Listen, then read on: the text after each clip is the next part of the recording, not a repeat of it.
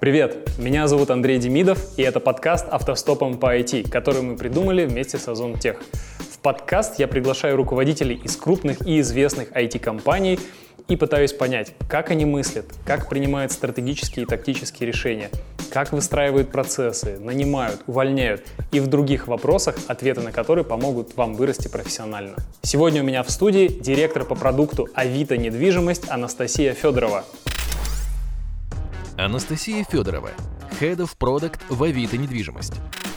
С 2012 года развивала продукты в Яндекс.Картах, 2GIS, Рутюб и Мост.ру. С 2015 по 2017 год руководила продуктом для пользователей в ЦИАН. С 2017 года руководила продуктами монетизации Авито. В 2021 году перешла на позицию Head of Product в Авито недвижимость. Настя, спасибо тебе, что ты сегодня пришла. Мне дико приятно этот вечер проводить в такой компании. У нас э, как бы с тобой такая довольно давнее знакомство было, потому что я, я рад, что я чуть-чуть причастен к тому, что ты пришла в Авито, я тебя когда-то порекомендовал, и поэтому мне вообще вдвойне круто, приятно там, сегодня с тобой в подкасте общаться. Да, я тебя тоже очень рада видеть. Привет. Ты сейчас директор продукта Авито недвижимость, все правильно?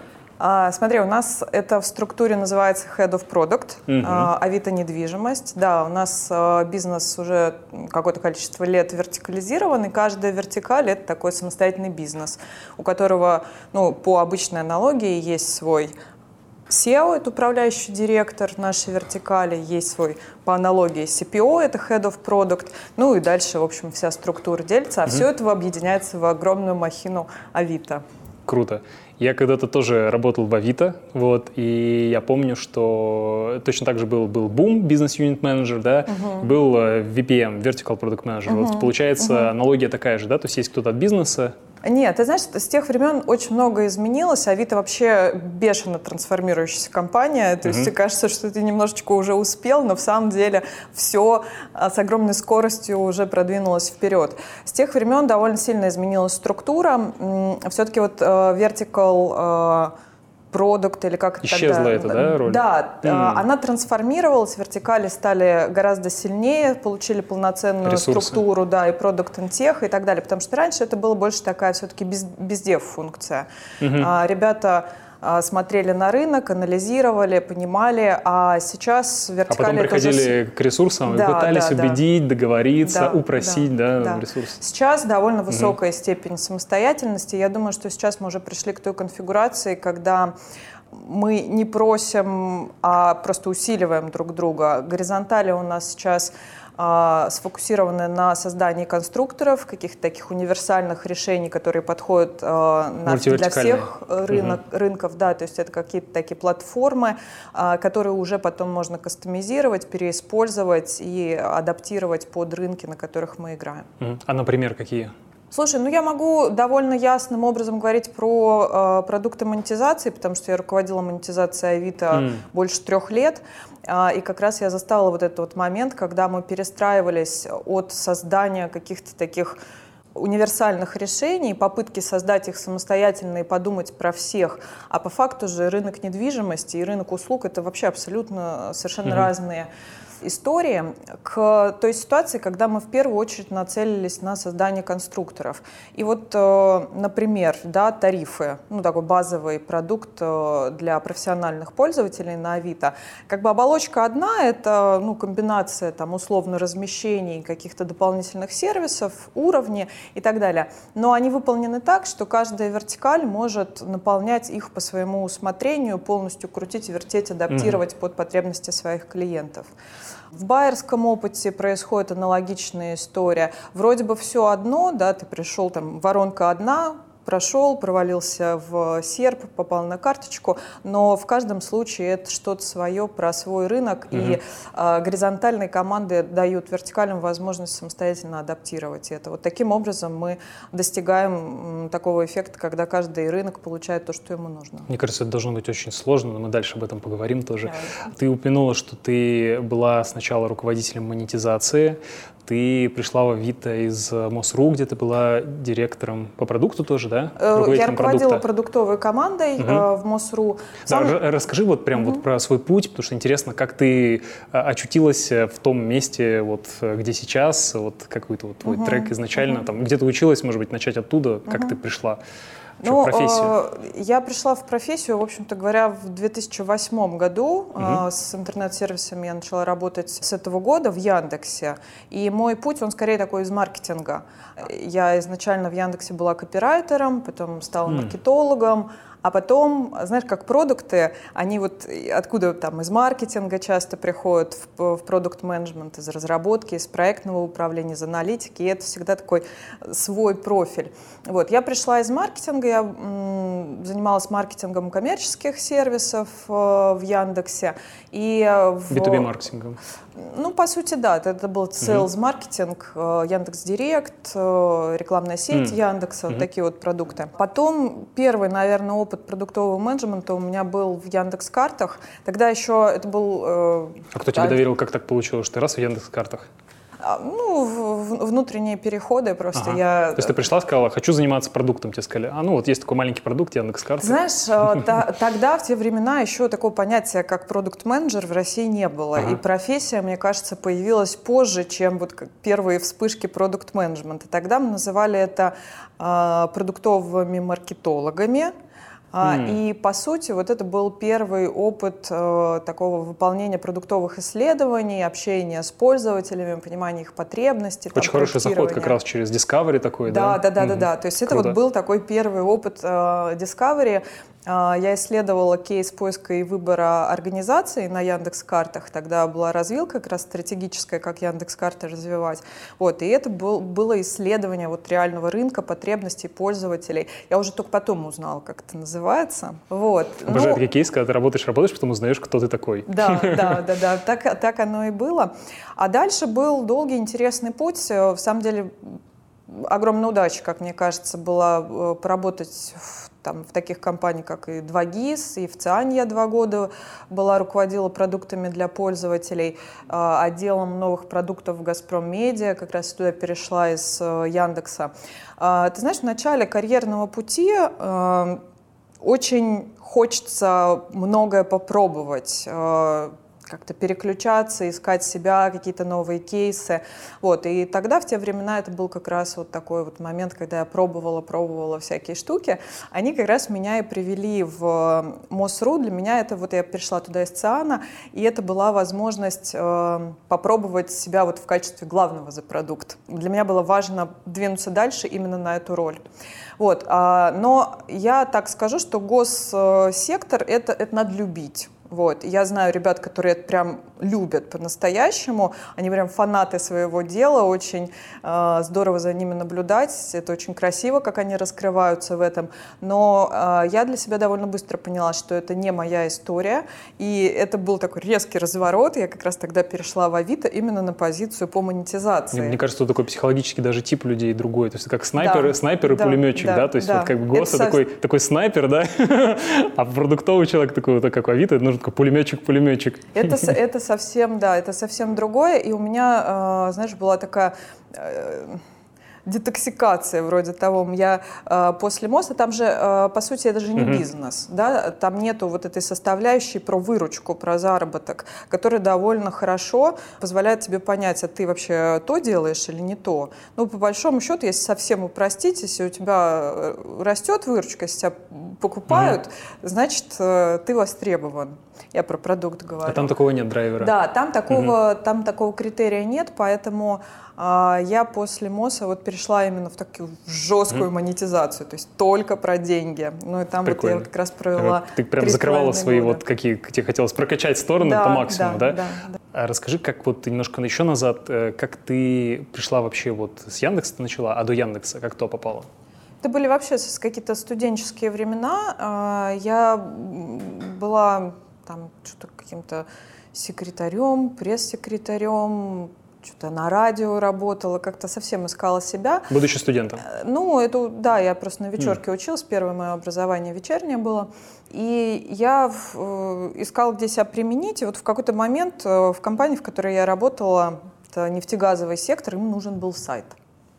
Вот. И это был мой первый опыт взаимодействия. Я писала тексты им на сайт, как уже потом поняла, с юзабилити помогала, там, где какой раз, раздел mm. сделать То есть ты, и так далее. Ты была неким контент-менеджером тогда, получается? Ну, или? там все смешано, в самом деле, там роли так mm. четко не были очерчены. Формально mm. моя должность называлась как пресс-секретарь, но mm. я отвечала там и за публикации, за пиар, за маркетинг. То есть ты, начиная с универа, прям вот так активно работала, да. Хотя, ну, а что заканчивала? Я ПЕД закончила, педагогический университет. По первому образованию я историк, э, учитель истории, а по второму менеджер э, Российской академии госслужбы, менеджмент. Ух в ты, сфере информационных как, процессов. Какая комбинация. И поучить, и проконтролировать, и еще и пропиарить все это. Класс. Расскажи, как получился этот переход внутри Авито э, за монетизацию. Ты отвечала тогда, когда еще был Смотри, в Авито структура за вот эти вот три с половиной года, четыре года, которые я там провела, и с момента твоего ухода, она поменялась уже, может быть, несколько раз. У нас произошла реструктуризация. Действительно, изначально были там B2B и C2C кластеры, и это та структура, вот, в которую я приходила и в которой ты работал. Потом от этого отказались, появились э, другие кластеры, их больше стало, как раз монетизация стала отдельным кластером mm, и непосредственно а в подчинение как, CPO. Как, как mm-hmm. ты переместилась в недвижку, расскажи вот этот момент. А, ну, я вот получила все, что хотела от э, монетизации. Мне было достаточно, скажем так, это полгода назад произошло, и я почувствовала внутреннюю потребность двигаться дальше. И классно, что Авито дает возможность mm вот такой внутренней ротации и какого-то развития именно внутри компании, когда тебе... Потому что, ну, в любом случае у каждого человека, профессионала наступает тот момент, когда нужны какие-то перемены, какой-то новый уровень, но, новый тип задач и так далее. Mm-hmm. Авито Круто. настолько велик, что у нас э, внутри это все можно ну, То есть ты пошла, поговорила, и тебе сказали, Настя, вот есть такие варианты, да, давай... Да, да, и Класс. это был там целый набор вариантов, но э, недвига для меня близкий рынок, э, любимый, я бы даже сказала, понятный, вот, поэтому я... После ЦИАНа. Пришла туда, да. Давай поговорим немножко про недвижку, э, про Авито недвижимость. Когда я дальше буду говорить недвижка, я буду угу. иметь э, в виду вертикаль Авито недвижимость. Давай. А, я когда готовился к подкасту, я посмотрел э, там цифры, да, и в принципе там ЦИАН, Авито, ну, примерно одинаковые по объявлениям, угу. как, ну, по официальной статистике, которую я нашел там.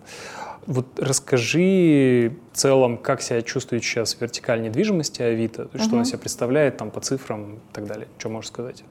Слушай, ну насчет э, примерно одинаково не совсем так. Авито недвижимость является лидером по контенту в России. А, и в целом мы там, ну, это варьируется от рынка к рынку, но в, в целом мы лидеры по количеству объявлений. А, чего еще можно про нас сказать? Мы растем. Мы растем и в а, уникальной аудитории год году и по выручке, и что самое главное, мы растем по доле. Вот, с учетом наших позиций это особенно круто, особенно ценно, что мы продолжаем увеличивать динамику. Рынок у нас такой кровавая баня, у нас очень высокая конкуренция, поэтому всякий раз, конечно, это, это вызов, а можешь какие-то цифры назвать? Ну, то есть сколько сейчас объявлений э, официально? Там понятно, что можно угу. зайти, там, выделить все, и там будет количество объявлений. Но как вы считаете, сколько пользователей, сколько сделок? У нас э, вот порядка двух миллионов объявлений активных угу. за сентябрь, 37 а, миллионов э, уникальных пользователей – месячная аудитория. Это который заходит на вертикаль, да? Да, именно угу. на вертикаль. Угу. Больше половины пользователей Авито в самом деле заходят э, на вертикаль недвижимость. То есть, Они э, заходят или просто в ленте? В ленте же бывает подмешиваются объявления Нет, именно заходят. Именно заходят? Именно заходят угу. и пользуются Осознанно. вертикалью, да. Это на всех платформах суммарно? Угу. А с каких платформ больше заходят? Ну, мобилка. Мобилка впереди всех. Я помню, у нас был кейс, когда что-то там отвалилось на десктопе, и довольно долго никто это не узнал, потому что пользователи все мобилкой пользовались, а десктоп особо был не нужен. Мы таким образом узнали, что только определенные когорты, ну, делают определенные действия на десктопе, а на мобилках, э, ну, это действие там практически 100% угу. делает. Прикольно. Что еще можно про нас сказать? Ну, каждая вторая квартира в России продается через Авито. Продается или висит объявление? Сделка совершается. А как вы это трекаете? По... У нас специальные исследования по этому поводу проводятся. Слушай, еще вопрос про домофонд и недвижку вертикаль. Угу, Я знаю, угу. что домофонд принадлежит Авито, на домофонде есть объявление. Так. И на Авито есть объявление. Так. Они 100% дублируются. Да. Когда э, составляются рейтинги по количеству объявлений на разных э, площадках, угу. на первом месте обычно я видел, ну, просмотрел там в доступе, в доступе, в общем, там типа Авито плюс домофонд, и там угу. больше, чем ЦАН, типа. Угу. Вот э, это речь идет об уникальных объявлениях или как-то или просто суммируется, сколько там размещено и сколько тут размещено? А объявления на этих двух площадках можно разместить только через Авито. То есть у домофонда mm-hmm. нету своей собственной подачи, mm-hmm. поэтому мы просто принимаем весь контент через а, Авито недвижимость и дальше его дублируем на двух площадках. А, в домофонде поэтому... нельзя разместить объявление. Ну, то есть домофонд является частью твоей вертикали, ты да, также да, да. управляешь этим. Круто. Давай поговорим вообще в целом про конкуренцию. Кажется, ты, ты сказал, кровавая баня, там очень много конкурентов сильное пересечение по объявлениям или нет, твоя оценка? Вот имеет ли смысл лазить по всем площадкам или прийти на какую-то одну и там типа 95% угу. одно и то же будет? Как ты на это смотришь? Ну, смотри, конкуренция у нас э, в первую очередь идет, конечно, за контент. И у Авито большой процент уникального контента. Опять-таки это варьируется от э, региона к региону, угу. но этот процент реально настолько ощутим, что имеет смысл смотреть. А в контексте вот такой жесткой конкуренции вопрос вообще, чем конкурировать, с твоей точки зрения, чем вообще можно конкурировать, кроме объявлений? Вот что, что является конкурентным преимуществом площадки? Ну, в первую очередь э, это контент, да, то есть это, это то поле, на котором идет э, битва. Э, показывают исследования наши, что пользователи в любом случае идут искать выгодное предложение. Предложение от собственников, выгодное предложение по хорошей цене. Э, и все-таки эта сделка настолько значимая, настолько она ключевая, что именно вот поиск того самого предложения и того самого контента – это то, что важнее всего. Вот. Потом, когда уже налажено все, начинают э, играть э, ну, качество опыта пользовательского. Что а... ты подразумеваешь под качеством опыта? Я поясню вопрос. Удобство продукта в первую очередь. Э, Все равно, смотри, давай углубимся давай. в эту историю. Смотри, угу. Дима, когда рассказывал про э, стратегию ЦАНа, он говорил, что хотят глубже в сделку угу. э, заходить, э, такой в сторону, ну, около интуэнда, дополняя угу. разными угу. сервисами. Угу. Вот как ты э, смотришь на это? Точно так же или есть какие-то другие мысли? Ну, как ты прокомментируй? Весь, э, весь этот рынок движется в сделку, угу. и э, это, ну, собственно, все игроки это делают, и на нашем рынке, и на международном кто-то успешнее, кто-то менее успешно, но вектор, он туда идет. Угу. А, я под... То есть мы э, все равно в любом случае пока еще все находимся в рамках модели классического классифайда с таким привкусом транзакционности. Это все... С привкусом end-to-end, да? Да, он, он начинает э, все больше и больше проявляться. Я думаю, что сейчас накопится критическая масса, и это прям начнет э, становиться некой нормой. Вот. Но э, сейчас пока на данном этапе э, пользователь выбирает, э, ну, в первую очередь за счет контента, во вторую за счет удобства работы с этим контентом.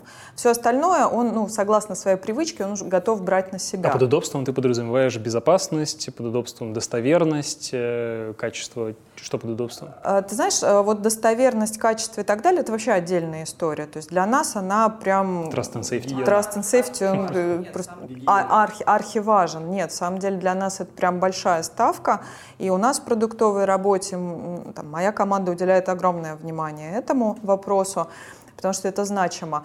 Под удобством я имею в виду UX в первую очередь. Mm. Там, качество поддержки. Но ведь пользовательский опыт, он далеко за UX безусловно, выходит. Безусловно. Общение, отсмотр, там, безусловно, сделка да, и так далее. Да, да, да, да, да. Но вот я как раз сейчас про некий гигиенический минимум говорю, угу. да. То есть вы сейчас сфокусированы на гигиеническом вот этом минимуме, чтобы было Конечно, удобно? нет. Ты э, спрашиваешь меня о том, э, на каком пространстве идет борьба.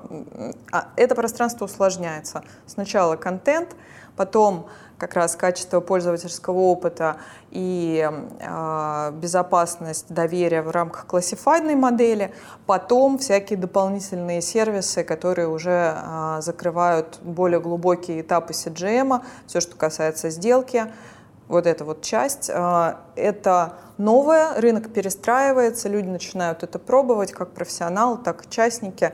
Вот, okay. но, а, а вы сейчас где находитесь э, с этой вертикалью? То есть вы еще гигиену тюните? Я вот что пытаюсь понять, на каком у нас, этапе? Э, смотри, у нас в первую очередь, конечно, наше внимание и фокус, он сосредоточен на стратегических вещах. Они как раз касаются всех э, историй про end-to-end, про сделку. А, например, какие вещи вы тюните?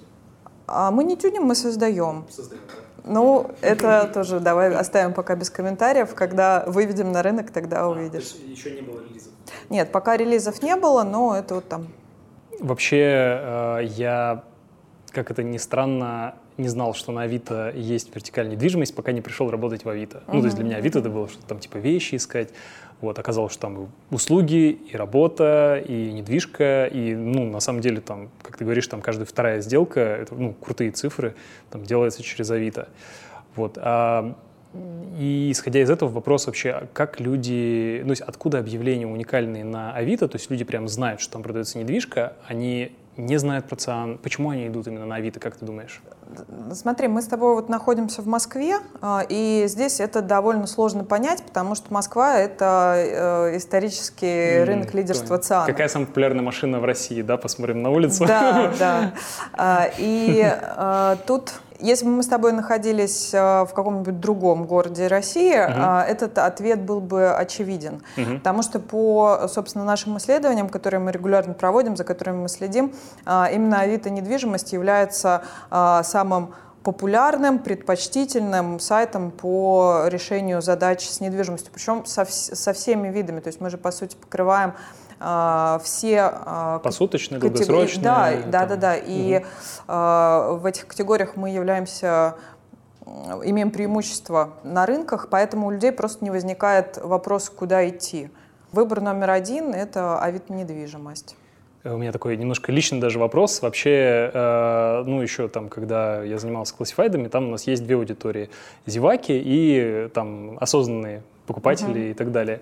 Вот зеваки, э, тут как бы конкуренция идет с Инстаграмом, я и сам люблю зайти там позалипать, uh-huh. на uh-huh. какие квартиры, там, квартиры за там 50 миллионов, там 150, uh-huh. 250, ну, прикольно. Вот. А какое примерно вот разделение ну, без точных цифр, просто примерно зеваки, которые приходят вот, позалипать на недвижку, посмотреть, и покупатели, то есть которые там что-то уже покупают. Можешь сказать? Слушай, нет, я тебе сейчас э, из головы эти цифры не скажу, но э, здесь что важно про это дело понимать? Там любой зевак рано или поздно он созревает. Это да. Это точно. Вот. И вопрос в том, где он созреет. И ага. в этом смысле у нас, конечно, есть э, довольно ощутимое преимущество именно горизонтальности да, потому что ну, к нам люди приходят очень разные вопросы решать. И не можешь купить квартиру, купи машину. Не можешь купить машину, ну купи хоть ноутбук. Ноутбук не можешь, но купи хоть ботинки. Такой, оп, купил, супер.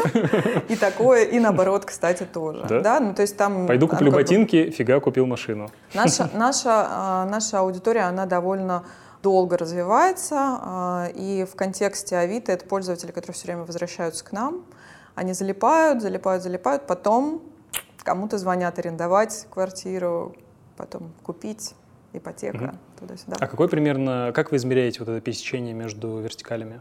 Ну, с интересом, ну вот я говорю, у нас 50% э, пользователей Авито, они заходят в, в другие Авито, категории. Авито недвижимость конкретно. А, я в смысле, обычных пользователей, которые приходят на главную, они заходят 50%. Ну, понятно, пересечение такое. Окей. Вы не думали идти на международный рынок? Потому что вот я всегда, когда смотрел на вид, казался огромный, классный, но там на международном рынке, понятно, есть игроки, и Авито входит в Насперс, у которого есть свои локальные игроки, и, наверное, конкуренцию не хочется там своим же сервисом создавать, но все же там не думали идти на международку?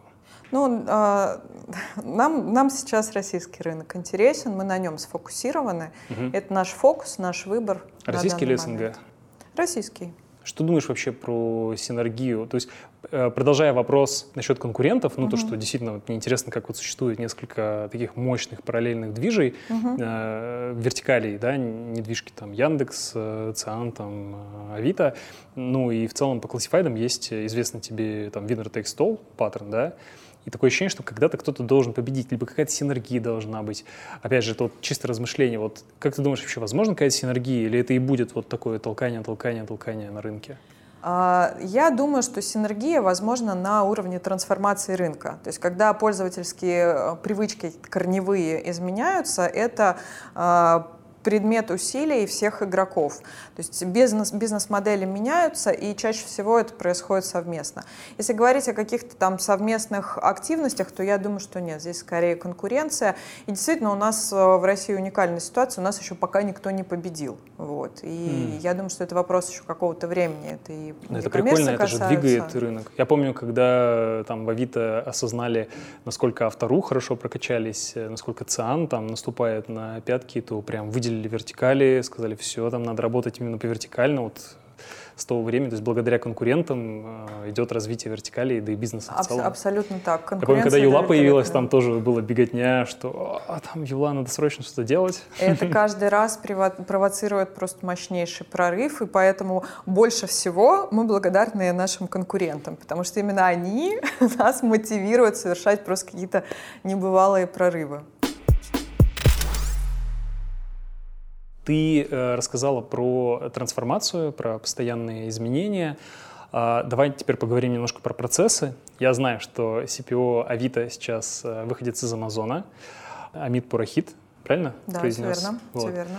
И он вас выстроил там какие-то офигенские процессы, насколько я знаю. А, связаны с непрерывным таким процессом discovery. То есть я, я даже как для себя назвал майнингом продуктовых э, гипотез. Угу. Вот э, я думаю, это ну, не такая прям приватная инфа, там все рынок тесен. Расскажи. То есть я слышал, что есть и процессы ревью, и какие-то скор-карты, по которым там смотрят, кто чего там придумал. Если что-то где-то не соответствует, то приходит спецкоманда, которая помогает настроить там ключевые метрики, дашборды. Я надеюсь, мы это вырезать не будем, господи, да, не да, надо да. вырезать, пожалуйста. Вы это, на не идете? Это, это, да, я с удовольствием об этом расскажу, потому что это точно не приватная информация, это то, чем хочется делиться. Ну, справедливости ради, все эти процессы, они были э, созданы еще до прихода Амита. Амит, наверное, в первую очередь принес э, культуру инноваций, нам в Авито. И в целом такой очень сильный э, культурный скачок в продуктовом менеджменте у нас пришел за счет... просто, а в чем культура инноваций? Типа изобретай, придумывай или умри, или что? Я сейчас, я сейчас расскажу об этом подробнее. Смотри, у нас э, сейчас в компании есть, ну, наверное, такие три больших трека. Это э, продуктовый трек, это все процессы, которые свя- связаны с а, эволюцией продукта там, от э, возникновения идеи до продакшн-версии, да, и как этот процесс построен. Вторая часть, она связана со стратегическим треком, это что происходит со стратегическими кейсами. И третий трек, он инновационный, это что происходит с идеей, которая, ну, которую можно классифицировать именно как инновационную, которая не относится к нашему бизнесу здесь и сейчас, и как любой сотрудник компании может эту идею в общем-то, принести, развить, получить поддержку и так далее. Это, в общем, то Звучит все. очень круто. Я, в принципе, понял, но давай как-то более приземленно про это расскажем, потому что uh-huh. я думаю, что не все далеко слушатели поняли, о чем идет речь. Конкретно вот эти три направления, это как, uh-huh. как они выглядят? А, смотри, нам, наверное, интереснее поговорить про э, именно продуктовый трек. У нас э, есть э, такое явление, да, как э, продуктовый портфель. Что он из себя э, представляет? Это, собственно, информация обо всех Э, продуктах, которые разрабатываются в компаниях, огромное количество.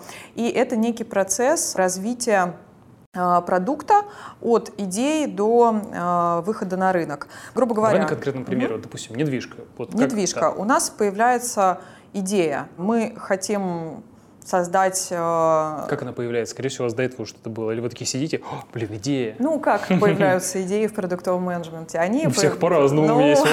Блин, я тут увидел, слушай, мне тут сказали, надо делать. Да, да, да. Нет, там э, идеи из разных э, мест могут появиться, из общения с пользователями непосредственно, из э, понимания нашей стратегии, наших ставок. Э, То есть есть процесс discovery сначала, который там у вас идет непосредственно в команде, продукты этим занимаются непрерывно непрерывно, правильно? Это непрерывный абсолютно процесс, и чаще всего эта идея продуктовая, она возникает там в голове продукта, к какому бы грейду он не относился. Ну, есть... Она должна быть созвучна, да, она должна либо решать какую-то пользовательскую проблему, либо иметь какой-то потенциал и бить в одну из mm. метрик стратегических целей. Да, либо... Извини, здесь вот mm-hmm. прямо хочу э, задержаться, провалиться, то есть это, есть там раз в неделю, допустим, э, КСДФ, там приглашаются пользователи, с ними там идет общение, либо показывается очередной интерфейс на UX-тесте, и у продукта возникает какая-то идея. Ну, то есть он в процессе вот примерно так, да, это происходит? Зачастую так. Если говорить про общение с пользователями, то у нас там чуть ли не каждую неделю эти юзер-дни проходят, когда мы ну, mm, постоянно, mm-hmm. постоянно mm-hmm. находимся во взаимодействии. Вообще-то говоря, у нас вот дефицита идей нет. У нас скорее вопрос в количестве ресурсов, которые мы можем посвятить реализации той или иной идеи. Угу. Да, вот э, из каких-то внешних источников или из рынка возникает эта идея. Дальше э, продукт самостоятельно со своей Discovery командой проводит э, какое-то первое исследование э, этой идеи, оформляет ее, исследует потенциал, который у нее есть, формулирует, по сути, что это, зачем это нам нужно, строят какой-то первичный traction а, для этого продукта. То есть Он все это в презентацию оформляет или как? То есть какой артефакт? Ты знаешь, мы год назад, наверное, где-то уже отказались от формата презентаций, а, вот этого бесконечных слайдов, которые все там готовят, и такой угу. когнитивный прессинг. Раньше это было очень у вас, а... я знаю, сильно культивировалось. А, да, мы отказались от презентации. У нас теперь Amazon Style. Мы работаем с, там, с X-пейджерами, one-пейджерами. Это, mm. по сути, текстовый формат, который mm-hmm. позволяет, в общем-то, всем участникам процесса оформить свои мысли в структурированном виде, mm-hmm. кратко Шаблончик. изложить это. Карточка проекта какая-то? Ну, такая? карточка идеи. это довольно сильно зависит от, том, от того, о чем идет речь, но в упрощенном mm-hmm. виде, да. Окей, хорошо. Mm-hmm. Вот он оформил эту карточку, у него возникла идея, что дальше происходит по процессу? Дальше идет Защита. У нас есть такое mm. а, понятие, как э, гиты, да, и на каждом этапе развития продукта... Пока она не прошла, она в разработку не передается, эта идея? Нет, нет, она Супер, не передается, да. Как раз продукт имеет возможность эту идею защитить. Кто принимает защиту? А, долгое время это CPO, угу. был э, компании. Сейчас у нас происходит такой процесс децентрализации, потому что команды... Очень бутылочное горлышко, наверное, да? Да, да, угу. да, потому что очень сильно у нас сейчас растут команды, развиваются. А как это происходит? То есть приходит, говорит, я хочу сделать такую штуку, вот такие-то метрики. Он сидит такой, не, что-то не верю, крест на этом. Чаще всего вот на этом этапе не происходит. Если продукт, все-таки там есть определенная система mm-hmm. фильтров, если идея действительно имеет, ну, как бы, почему такое может произойти? Ну, не особо значимый потенциал. Или она, mm-hmm. допустим, совершенно про другое, не в контексте бизнеса Авито ну тогда, наверное, можно получить то отказ. Получается, что, по сути, уже эта идея ну, более-менее прошла какую-то валидацию. То есть это что-то типа синхронизации с руководством или это такое некие прикладывание ответственности на CPO? Нет, нет, нет. Это именно э, процесс синхронизации. Синхронизации. И ага. плюс возможность получить все-таки такую э, ценную обратную связь угу. по этому поводу. Потому что ну, такие этапы, там больше в самом деле, чем CPO, там угу. еще стейкхолдеры присутствуют и так далее. Потому что компания большая, okay. это вот такая okay точка синхронизации. И все это, насколько я понимаю, а, объединяет OKR, правильно? А, это ты сейчас перепрыгнул в пласт планирования. Вот то, что, угу. о чем мы сейчас говорим, продуктовый портфель, это э, трек, по которому движется продукт. Угу. Да, вот там валидация идеи, потом discovery уже на пользователях, э, разработка MLP, Minimal Lovable Product, потом релиз. Ох, сколько расшифровок. Minimal Learnable Product, Minimal Lovable. В нашем minimal, случае Lovable. Minimal, Lovable. Все, вечером уже разговариваемся. Вот. И это как раз э, все-таки такой путь. Развития продукта. Если говорить про ОКР, то это, ну, по сути, процесс квартального планирования. Это да, ну, скорее ну, процесс... Мне кажется же, вот то, что продукт делает, прорабатывает, оно должно матчиться с OKR. То есть да, оно, первично... туда, оно потом ложится туда. Да, оно ложится. Ну, то есть все это объединяется по да, сути, движения, да, вот да, эти да. вот по... Окей. Ты знаешь, э, вообще вся вот эта вот история про продуктовый портфель, она в какой-то момент э, очень классно нам позволила, во-первых, навести порядок э, в том, что происходит, ну, потому что действительно очень большая организация, степень зрелости команд разная, то есть удалось задать все-таки некий единый стандарт и подхода к разработке продукта. И все значимые инициативы, вот они в какой-то момент были mm-hmm. перенесены в портфель. А, возможность оценки потенциала вообще всего того, что мы делаем в едином mm-hmm. месте, это тоже нам позволило сделать. Сейчас, а, мне кажется, мы как-то уже так все научились. Это был еще интересный такой процесс науч научения и синхронизации всей продуктовой организации вот в едином ритме действовать, mm-hmm. единым образом подходить к продуктовой разработке. Сейчас уже вот это все уходит в такую децентрализацию, и каждый в своей команде начинает mm-hmm. за это отвечать самостоятельно. Mm-hmm.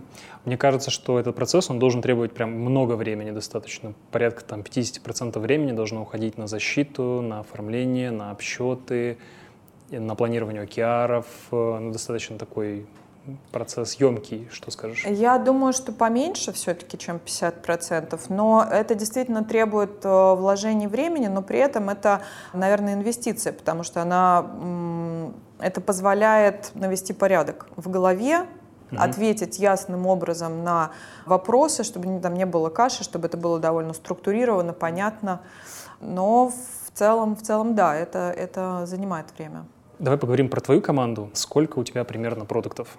У меня сейчас 8 продуктов. Угу. В целом команда «Недвиги» — это где-то человек 80, это сейчас, угу. и мы собираемся удвоится в ближайшее время. Действительно очень сильно растет Авито. 8 и 8, скажешь, у тебя 8 продуктовых команд, да? Слушай, сейчас э, тебе из головы не скажу, но э, у каждого продукта есть, да, своя команда, угу. то есть, соответственно, можно по продуктам считать. Потому ну, что я у нас, посчитал. Да, потому что у нас продуктовые, продуктовые команды, угу. вот, соответственно, один продукт, одна команда. Там еще есть э, роли все-таки юнит-лидов у меня, поэтому команд меньше mm. в данный угу. момент. Угу. Как у тебя структура э, построена? То есть команды, они сильно, это матричная структура или прямое подчинение у продуктов? Вообще, как это взаимодействие выстроено? А, это матричная структура, то есть есть непосредственные функциональные руководители в рамках разработки, в рамках продукта, дизайна, mm аналитики, mm но при этом у нас атомарная единица продуктовая команда, она кроссфункциональна, там один продукт, а, мы стараемся делать так, чтобы в одной команде был свой дизайнер, свой аналитик. А, собственно, продукт — это вот э, тройка, которая образует Discovery команду, ну и Delivery команда тоже полностью самостоятельная.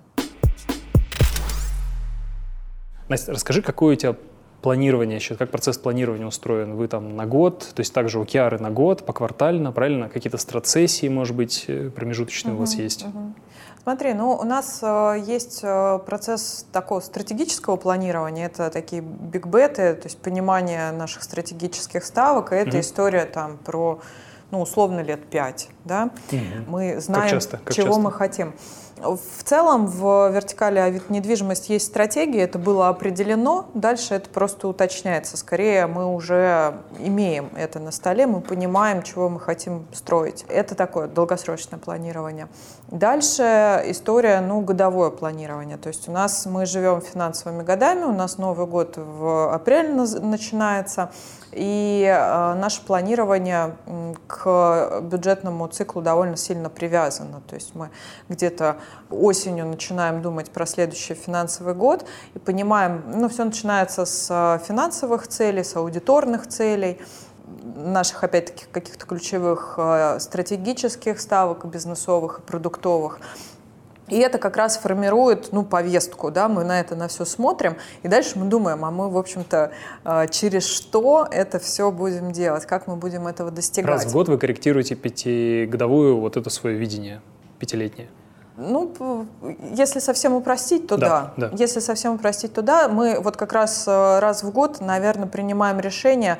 Обычно это все про ускорение, вот, потому что мы движемся, и мир движется гораздо быстрее, чем э, кажется в каждой конкретной точке.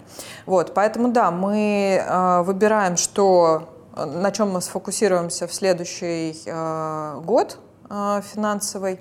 И э, дальше погнали. В общем, угу. следующая стадия – это квартальное планирование. Здесь как раз ОКР, про которые мы проговорили, это и инструмент планирования внутри команды, и планирование такого кросс-планирования, угу. синхронизации ну, между OKR, получается, в команде и везде. Да, угу, да, да, понятно. и горизонтали, и вертикали.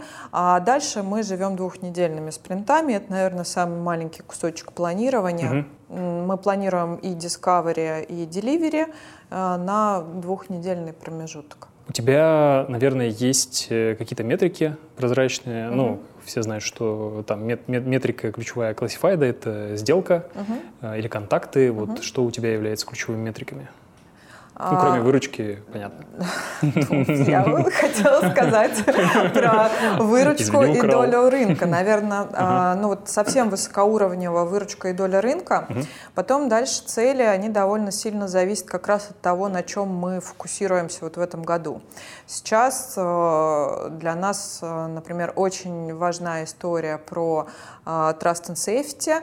Для нас очень важна история про качество сервиса и пользовательского опыта. Вообще, в принципе, customer, customer experience, он такой большой приоритет сейчас э, в Авито имеет. И, в общем-то говоря, наверное, если мы выбираем между деньгами и счастьем пользователя, то сейчас, вот в данный конкретный момент времени, мы выбираем счастье пользователя. Мы очень много инвестируем в это дело.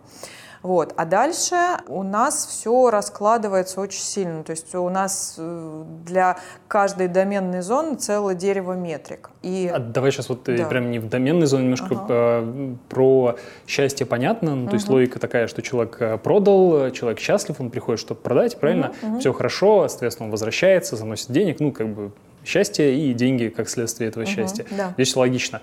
Ты вначале сказала про trust and safety, ну то есть как это в э, конкретике выражается, то есть что это за метрики, которые про trust and safety? А, смотри, ну вот в рамках, например, Авито недвижимости мы довольно много работаем над э, верификацией. То есть там какие-то локальные из... метрики, процент проверенных э, да, объявлений? процент проверенных объявлений, угу. верифицированных собственников и так далее. Вот эта mm. тема с собственниками вообще довольно интересна, потому что э, одним из э, таких очень сильных конкурентных преимуществ Авито является как раз э, контент от э, частников, но это настолько привлекательно, что зачастую риэлторы э, мимикрируют под частников, притворяются ими и так далее. А на Авито приходят как раз найти в том числе вот этот вот уникальный э, контент э, от владельцев. Я, я от себя угу. добавлю вот эта история про метафизиков, она очень интересная. Я помню, когда э, работал в классифайдах, э, там э, история, что люди же приходят за БУ вещами, там, на Авито, на Вилу, и когда у них возникает подозрение, что что-то слишком хорошо объявление uh-huh. заполнено, uh-huh. кажется, что это профик или там, то uh-huh. даже конверсия uh-huh. понижается, потому что люди думают, слишком хорошо, что-то здесь не так. Да, да, да. Есть такое дело. А, ну вот мы, отвечая на вот эту потребность найти контент uh-huh. от собственников, как раз а, вот сейчас мы запустили там буквально недавно верификацию собственников, чтобы можно было Это по документам быть... вот это все, да? Да, по кадастровому номеру, по паспорту там и так далее. Uh-huh. Ну, то есть проверки, чтобы...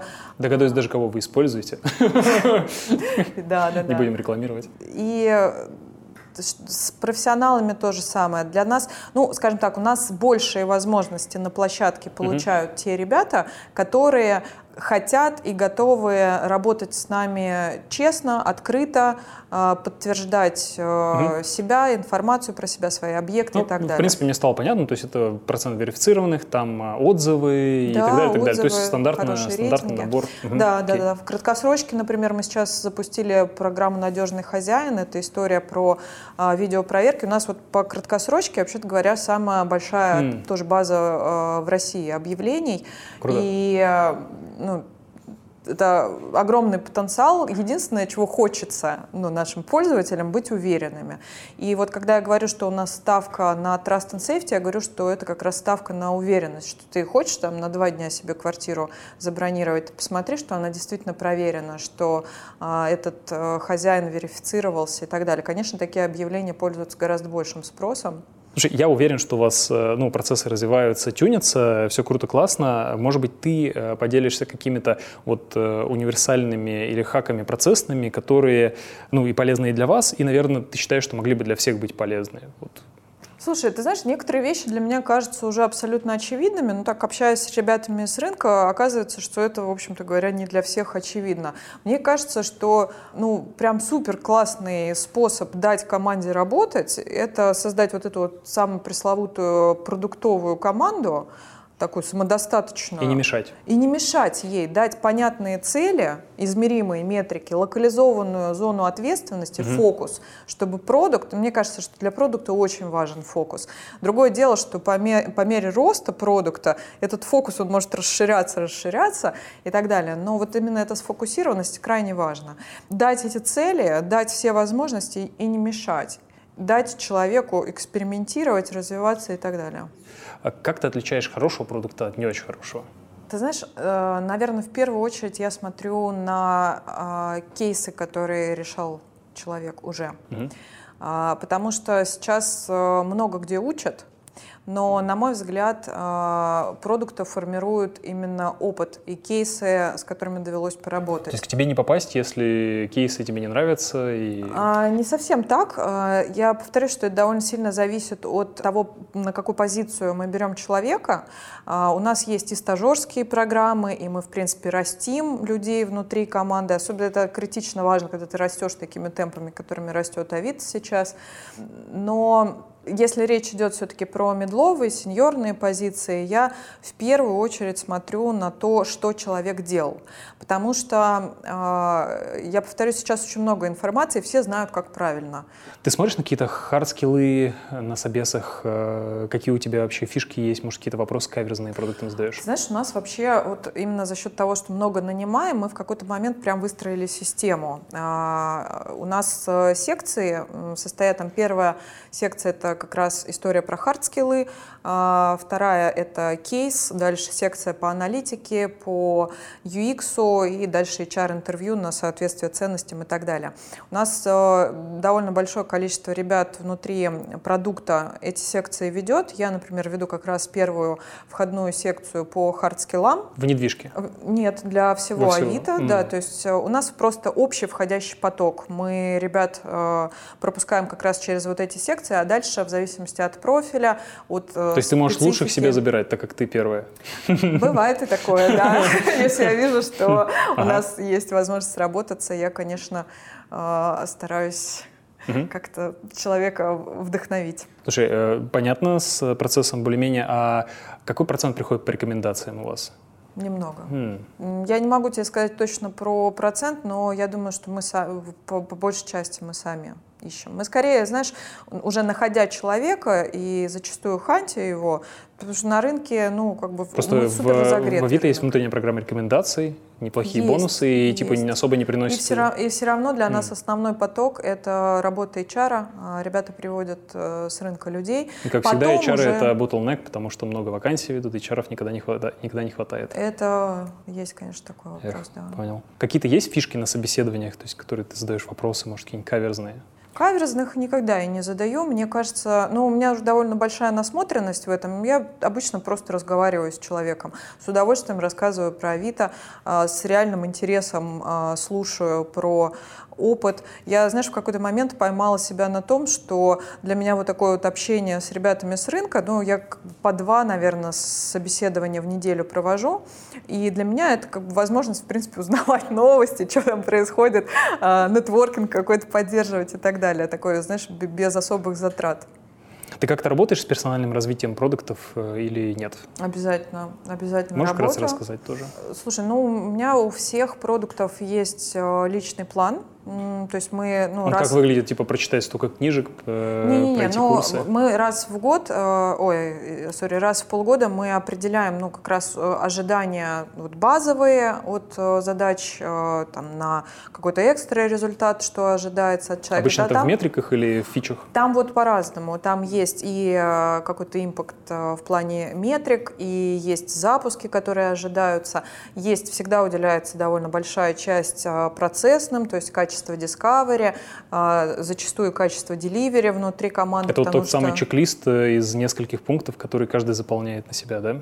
Да, это некий процесс, он называется, ну, у нас внутреннее название Team Maturity Management. Это действительно... Как, как еще раз? Team Maturity Management, okay. управление зрелостью команды. Wow. Там, по сути, реально каждая команда может себя сверить. Это некий общий стандарт, сверить, э, все ли процессы налажены на том уровне, который ожидается. Это один из пунктов вот этой оценки, да? То есть... Да, в том числе, да. То есть ожидается, что продукт будет э, заботиться об этом и в, в плане discovery и delivery А таких, как вот этот Maturity Index, да, 4 э, их, да, насколько я понял? И сколько их таких пунктов, по которым себя оценивает? А, я тебе точно не скажу, их больше, чем 4. А, больше. Там, там прям все, качество Discovery с разных сторон там оценивается. А, окей. Угу. И, и еще, ну, развитие, а, всегда я считаю, что э, если человек мотивирован на рост, да, он хочет развиваться, ему нужно вот этот вот трек показать, что ему нужно сделать. Это вообще, мне кажется, самое ценное, что может сделать руководитель, дать обратную связь из своего опыта, из своей зрелости, где те зоны, которые угу. нужно э, прокачивать. И я, конечно же, этому уделяю очень большое внимание, потому что с определенного уровня, ну, как бы вот продуктовый э, менеджмент, да, когда ты уже руководитель, э, 50% времени это, наверное, people management.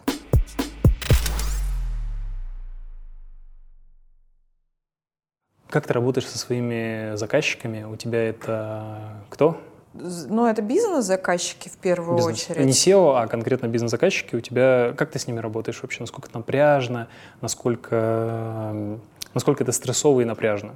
Ну, у нас, э, в принципе, не особо стрессово. А, у нас какая-то такая э, атмосфера а, ответственности. Мы, в принципе, это одна из э, составляющих наших ценностей, что каждый относится к бизнесу как к своему. Вот. Поэтому у нас нету такой необходимости, что кто-то будет пушить, э, стрессовать, еще что-то такое. То есть мы как бы скорее стремимся к тому, чтобы каждый человек сам на себя ответственность брал и просто сам себя превосходил. А, не стрессово, но ритм очень большой, поэтому вот, наверное, самый главный источник э, стресса – это скорость, которую постоянно приходится превосходить. Я знаю ответ на вопрос, но все равно хочу проговорить, как э, вот продуктовые решения защищаются. То есть понятно, что там есть и данные ретроспективные, и рынок, и прогноз, и тесты, угу. и чуйка. Угу. Вот насколько это сейчас э, гибридно? То есть где-то бывает перекос data-driven, у вас как сейчас устроено? На основе чего принимаются решения? У нас э, в Авито довольно долгое время был на дата-дривен перекос. У нас прям все на данных, мы все обсчитывали, э, просчитывали, АБ-тесты, все обвешено, все про цифры. А в какой-то момент мы поняли, что у нас какой-то аналитический паралич э, по этому поводу развился.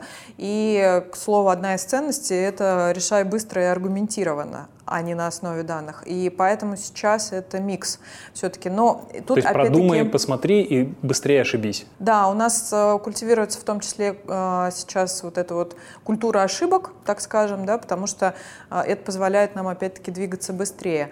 Еще, знаешь, я думаю, что вот это вот то, как принимаются решения, довольно сильно зависит от уровня, на котором они принимаются. Ну, допустим, если речь идет о медловой позиции, то там скорее я ожидаю от продукта, что он будет принимать решения на основе данных, да, потому что это а, ну, пока его задача. Давай здесь скажу, мне кажется, что не, не столько на основе данных, сколько вот решение, которое было принято, что оно не противоречит данным, правильно? То есть он посмотрел в данные, потом добавил еще виженом, там, не знаю, рынком, угу. и если, ну, потом мы про, профачились, то это, ну, как минимум, он минимизировал риски за счет того, что данные тоже посмотрел. Ну, в целом, да. Я э, здесь еще хочу сказать про то, что в какой-то момент там э, возникает фактор стратегического выбора. То есть э, при принятии решений мы смотрим не только на выгоду здесь и сейчас, и на эффект, который мы получаем здесь и сейчас, угу. а и на то, насколько это поддерживает нас в будущих. И мне кажется, что задача э, руководителя продуктового, она всегда такая быть немножечко в будущем, да немножечко, а множечко. Ты говоришь деле. про мышление change вот этим, да, run change? Вроде того, ну, угу. как бы это человек из будущего, который смотрит на настоящее и думает, а что нам здесь сегодня нужно изменить для того, чтобы там оказаться. Давай поговорим немножко еще э, про работу. Э, вспомни какой-нибудь момент, вот, которому ты видишь на курсах не учат, но вот ты в своей практике вот что-то такое поняла и хотела бы им поделиться. Ну, абсолютно точно не учат people management, мне кажется, на курсах. Это то, чему можно научиться только на практике. И это э, иногда довольно болезненные уроки, но мне кажется, что это прям то, что нужно прожить. Поэтому я стараюсь вот ребятам, которые хотят развиваться в менеджерском треке, э, как можно раньше давать возможность там, работать со стажерами или просто там кого-то курировать и так далее, потому что это прям, мне кажется, такая дисциплина, э, которой невозможно научить. Ну, можно, конечно, какие-то основы задать, задать, но это то, что нужно почувствовать на практике. Первый уволенный человек, личная драма, да, как там э, сложность принятия всех этих решений, мотивация сотрудников, кейсы с удержанием. Это то, чему невозможно научиться, это то, то что можно развить в себе и угу. благодаря вот какой-то открытой чувствительности, эмпатии. Что для тебя самое сложное в работе? Мне кажется, самое сложное это поддерживать э, уровень энергии э, и мотивации на долгой дистанции. Своей или сотрудников? Э, своей в первую очередь, угу. а потом уже сотрудников. Это знаешь, как наденьте маску сначала на себя. Потому что если э, руководитель полон энергии, вдохновения, силы, то он может вести за собой. А если у него уровень энергии падает, это довольно сильно начинает расшатывать команду. Поэтому руководителю всегда нужно заботиться в первую очередь о самом себе, чтобы заряжать других. И это понятно, как делаться в моменте, но мы все люди, и когда речь идет про долгую дистанцию, годы, да, вот это, это челлендж, сохранять вот этот вот уровень. Давай, а, у меня есть такая рубрика «Ошибки» три, две, одну, давай там, две каких-нибудь ошибки, которые ты совершил, или твои ребята, твои, твои команды совершили в продуктовой плоскости, да? запуски какие-то? Ну, э, я думаю, что первая ошибка это как раз когда э, мой личный опыт. Я прям на этих граблях училась, когда кто-то приходит снаружи и говорит, сделай так. Когда приходит руководитель, там, не знаю, просто функциональный или просто какой-нибудь топ и говорит, вот сделай вот так, запусти продукт N или сделай изменение... функциональный топ слушает. Давай, давай. Сделай изменение X и у тебя нет свободы, то есть ты как продукт говоришь, эй, come on, это ты не... Ты же говорил, не прилетает это... таких вещей. Вот один раз в Авито А-а-а. такое было, и, и до этого в других компаниях тоже такое ага. было. И тут фишка, знаешь, в чем? Что когда не срабатывает, отвечать все равно тебе. И у нас в целом в Авито культивируется такой подход, что ты можешь сопротивляться, пока не договорились, но когда договорились, уже все. Круто. Все на одной стороне. То есть ты либо ложишься под поезд, да. либо бежишь вместе да, с да, поездом. Да, Окей. да. Вот. И все, если как бы ты уже в игре, дальше ты несешь ответственность. И вот этого прям такой момент, когда не, не выстреливает, а потом отвечать тебе, и ты сам Мне кажется, перед это собой. вообще вот, знаешь, как приставка продукт, там продукт дизайнер, продукт менеджер, product developer, mm-hmm. это вот некая mindset, то есть когда ты в команде и ты делаешь продукт, то там есть этап калибровки, и ну, ты можешь высказаться, там аргументы, но если побежали уже, то действительно там и разработчик даже если взял, то потом приходить и говорить, что-то я какое-то говно делаю, это уже ну, неправильно, потому что ты можешь это сделать на старте и как бы скорректироваться вместе с командой. Да. Yeah, да. Окей, э, хорошо. Еще какие-то кейсы? А, Давай какую-нибудь, прям интересно, какую-нибудь конкретику вот э, запустили. Я знаешь что, когда ну, работаю работаю в Юле, я думаю, это не инсайт, я знаю, что знал, что Авито запускает АБ-тесты, и там мы смотрели, э, что там у одного человека, допустим, одна, там вариант реализации какого-нибудь интерфейса, а у другого другая. Ага, значит, АБ-тест. Ага, сейчас посмотрим, что лучше сработает. Ну, типа, на чужих ошибочках. Также за Алиэкспрессом смотрели, ну, то есть какие-то вариации. Вот э, я просто к тому, что ошибки, ну, какие-то там запуски, вот, э, поделись. Слушай, ты знаешь, это довольно, кстати, интересная история. Ты мне навел на мысль про ориентацию ориентацию на конкурентов. Мы вот, кстати, в Авито последнее время вообще для себя решили э, на конкурентов не ориентироваться, и мне это кажется очень верным. Я помню, был в ЦИАНе у меня кейс, когда мы как раз-таки оттуда из ЦИАНа смотрели на Авито и думали, это тоже связано с продуктами монетизации. О, они там позволяют покупать продукты продвижения не на свои объявления. Наверное, классно, это работает, давайте сделаем. И мы там прям очень напряглись, накостыляли, запустили, очень так старались, запустили, и ничего не происходит. Никто не пользуется, выручка не растет, и все-таки мы такие, почему так? У них же есть, наверное, работает. Вот. Ну, ладно, оставили как-то. Потом уже через какое-то время я прихожу в Авито, и у меня вот этот вопрос там, ну, типа, а почему, почему? Они такие, да, мы просто забыли это оторвать. Это вот один из примеров таких бесполезных запусков. Это ты в ЦИАНе, так э, Да, да, да, был такой момент. Знаешь, еще, мне кажется, вот такие ошибки по-настоящему э, тоже связаны с управлением людьми, когда я передержала, когда надо было увольнять раньше. Это mm. очень сложно. Слушай, твои прям вот эти негативные кейсы, они очень отзываются у меня, потому что у меня похожие были штуки, когда ты человека держишь, вокруг него строишь да, какой-то процесс, да, чтобы да. он был, а потом у меня был кейс, когда я ушел, его сразу пфф, следующим днем, ну, по сути, уволили. Я такой думаю, блин, надо было так сделать, действительно. А были кейсы, вот у меня лично тоже, когда хорошие люди уходили, потому что из э, вот того человека, там, или нескольких человек, они демотивировались, их работа там, ну, дисконтировалась, они уходили.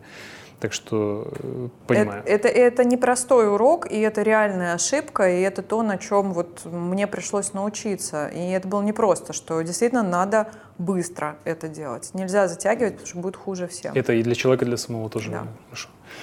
Как посоветуешь относиться к неудачам? С радостью.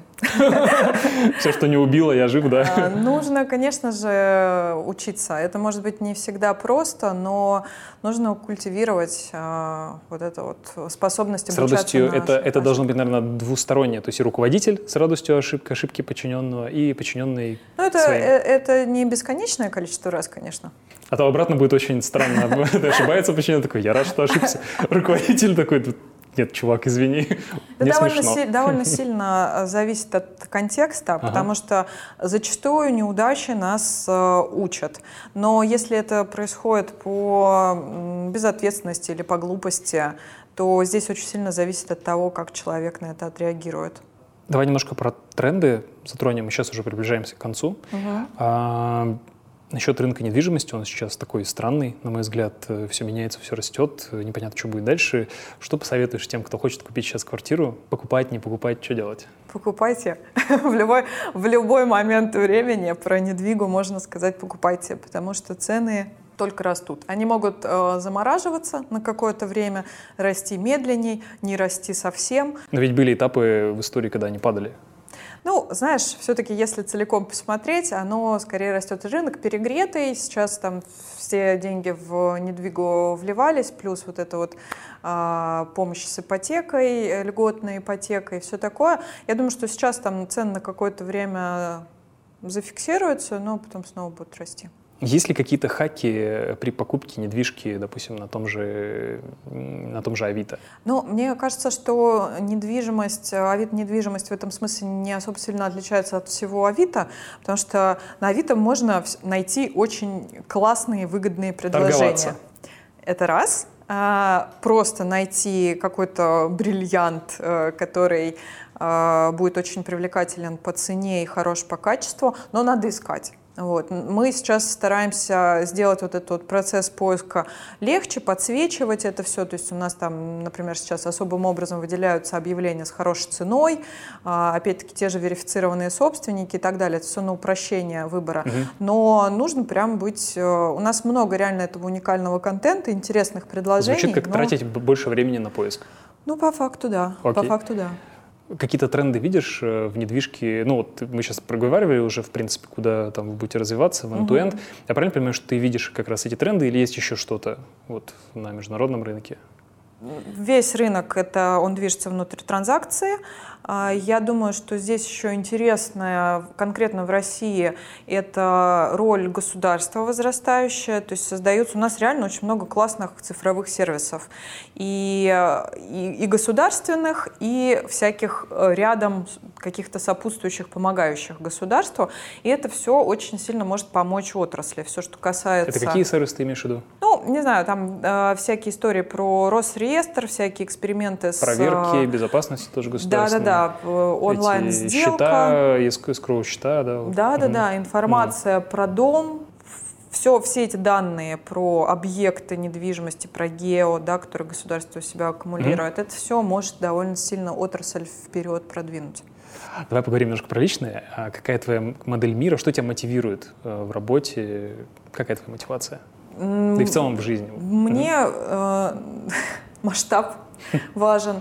А, для меня важно качество изменений, сила влияния этих изменений на пользователей, на нас с тобой. По, по сути, продукты, с которыми я всегда работала, это продукты с миллионной аудиторией, и это всегда большое влияние на обычную жизнь людей. У нас, в принципе, в Авито это такая а, для нас всех большая мотивация, потому что а, одна из наших целей, чтобы, в общем-то, каждый житель России пользовался нашими сервисами. И это еще ощущение ответственности, да, потому угу. что понятно, что то, что я делаю, сказывается на повседневности. Мне нравится улучшать это тоже моя такая внутренняя мотивация. Ну, то есть брать что-то такое э, обычное и поточное и добавлять туда счастье. И чем больше вот этот рычаг, тем тебя это больше мотивирует. Да. А насколько разграничиваешь личную жизнь и работу? Я стараюсь, ну, как минимум один, иногда два дня вообще не работать, да, чтобы у меня было пространство для моей личной жизни. Выходные выходные, да. Выключаешь э, уведомления, да. ли, ноутбуки да. разграничиваешь, личный, рабочий? Нет. Просто не пользуюсь. Много других интересных дел помимо ноутбука. Как отдыхаешь? Медитирую, довольно много. Путешествую. С, с помощью чего-то там, инсайт таймер, какие что Не, я вообще еще преподаватель йоги, плюс ко всему, О. поэтому как бы я так сама себе могу обеспечить медитацию. Слушай, круто. То есть ты преподаватель йоги, ну, работает, да? То есть на себя тоже все вот знания ты применяешь к себе нормально? Да, в том числе, ну, то есть это все-таки такая регулярная практика, это довольно okay. сильно помогает сосредотачиваться и разгружать голову. Регулярно раз в день, поскольку медитируешь? Ну, стараюсь. Регулярно ну, по часу где-то время, часу? времени с утра, да, Обалдеть. этому уделять. У меня 10 минут еле-еле тяжело и сложно. Но это довольно хорошо помогает поддерживать э, уровень энергии, осознанности. Кроме медитации, что еще? Путешествия. Главный вообще источник. Я ну, стараюсь хотя бы, ну так сейчас получается, хотя бы раз в два месяца куда-то выезжать. На, на неделю на сколько дней? Ну, и на, хотя бы на выходные. А, например, выезжать как за город, типа на дачу mm. или прям в другую часть? Знаешь, я вообще живу за городом, поэтому мне а. как бы дальше уже некуда выезжать в этом смысле. Да, здесь скорее так, обратно в Москву приехать, Ну, типа какой-нибудь отельчик снять, в нем перезагрузиться пару дней, или это куда-то прям в другой город? знаешь, ну вот границы закрыли, мы открыли для себя красоты России, вот, там, усадьбы, всякие небольшие городочки рядом с Москвой, просто куда-нибудь, если возможность есть, куда-нибудь за границу уехать. Ну и большие путешествия для перезагрузки. Вот собираюсь сейчас буквально в эти выходные путешествие по Египту отправиться. Каир, Александрия, Черная и Белая пустыня. Вот прям пара советов тем, кто хочет расти в директора по продукту, то есть в руководителя, там, в CPO, ну, то есть до твоего уровня. Угу. А, что посоветуешь? Быть смелым, быть вовлеченным, быть проактивным и брать на себя больше э, ответственности. Потому что для того, чтобы что-то получить, э, нужно сначала что-то дать. То и... есть прямо уже сейчас, работая на текущем месте, уже брать, стараться, не, даже если ты, там у тебя небольшая зона, стараться ее расширять. Да, потому что ну, тем, кто тащит, дают еще больше. Мне очень нравится фраза такая общая, но в контексте того, что ты говоришь, она очень хорошо подходит, что дорога появляется под ногами идущего. Абсолютно точно. Что что почитать посоветуешь? Пару книг каких-нибудь? Ничего не читать. Просто фигачить. Супер. Художественную литературу. Для релакса, для контекста? Для переключения, для обогащения, потому что мне кажется, что профессия продукта, она во многом про богатство внутреннего мира, про эмпатию, про чувствительность, про восприимчивость. И если ты оказался в хорошей и правильной среде, каким-то э, крутым вещам ты научишься автоматически, потому что больше всего развивает окружение. Мы так учимся, мы люди. Но обогатить тебя внутри э, сможет вот только вот, вот, вот эта вот природа, книги художественные, музыка, общение, вот эти вот вещи. Э, мой любимый вопрос, последний. Что бы ты изменила, если бы мотнуть время назад на 10 лет? Ничего бы не меняло, Андрей, вообще. Я очень довольна всем, что произошло. Мне кажется, э, если бы у меня была возможность 10 э, лет назад э, вернуться и себе какую-то весточку передать, я бы себе написала Ты молодец. Так держать. Настя, спасибо тебе огромное. Вообще я зарядился от нашей встречи сегодня. Очень было приятно. Спасибо тебе еще раз, что пришла. Спасибо, что были с нами. Надеюсь, вам этот выпуск понравился. Если да, то ставьте оценки в Apple подкастах и на других платформах, где это возможно. Обязательно послушайте другие эпизоды и подпишитесь на нас, чтобы не пропускать новые. У нас также есть YouTube-канал Озон Тех, где выходят видеоверсии наших выпусков. А если вы ищете работу в IT, то по ссылке в описании этого эпизода переходите на сайт Озон Тех, смотрите вакансии, откликайтесь, рассказывайте друзьям, коллегам, продолжайте узнавать что-то новое, прокачивать свои навыки. Пока!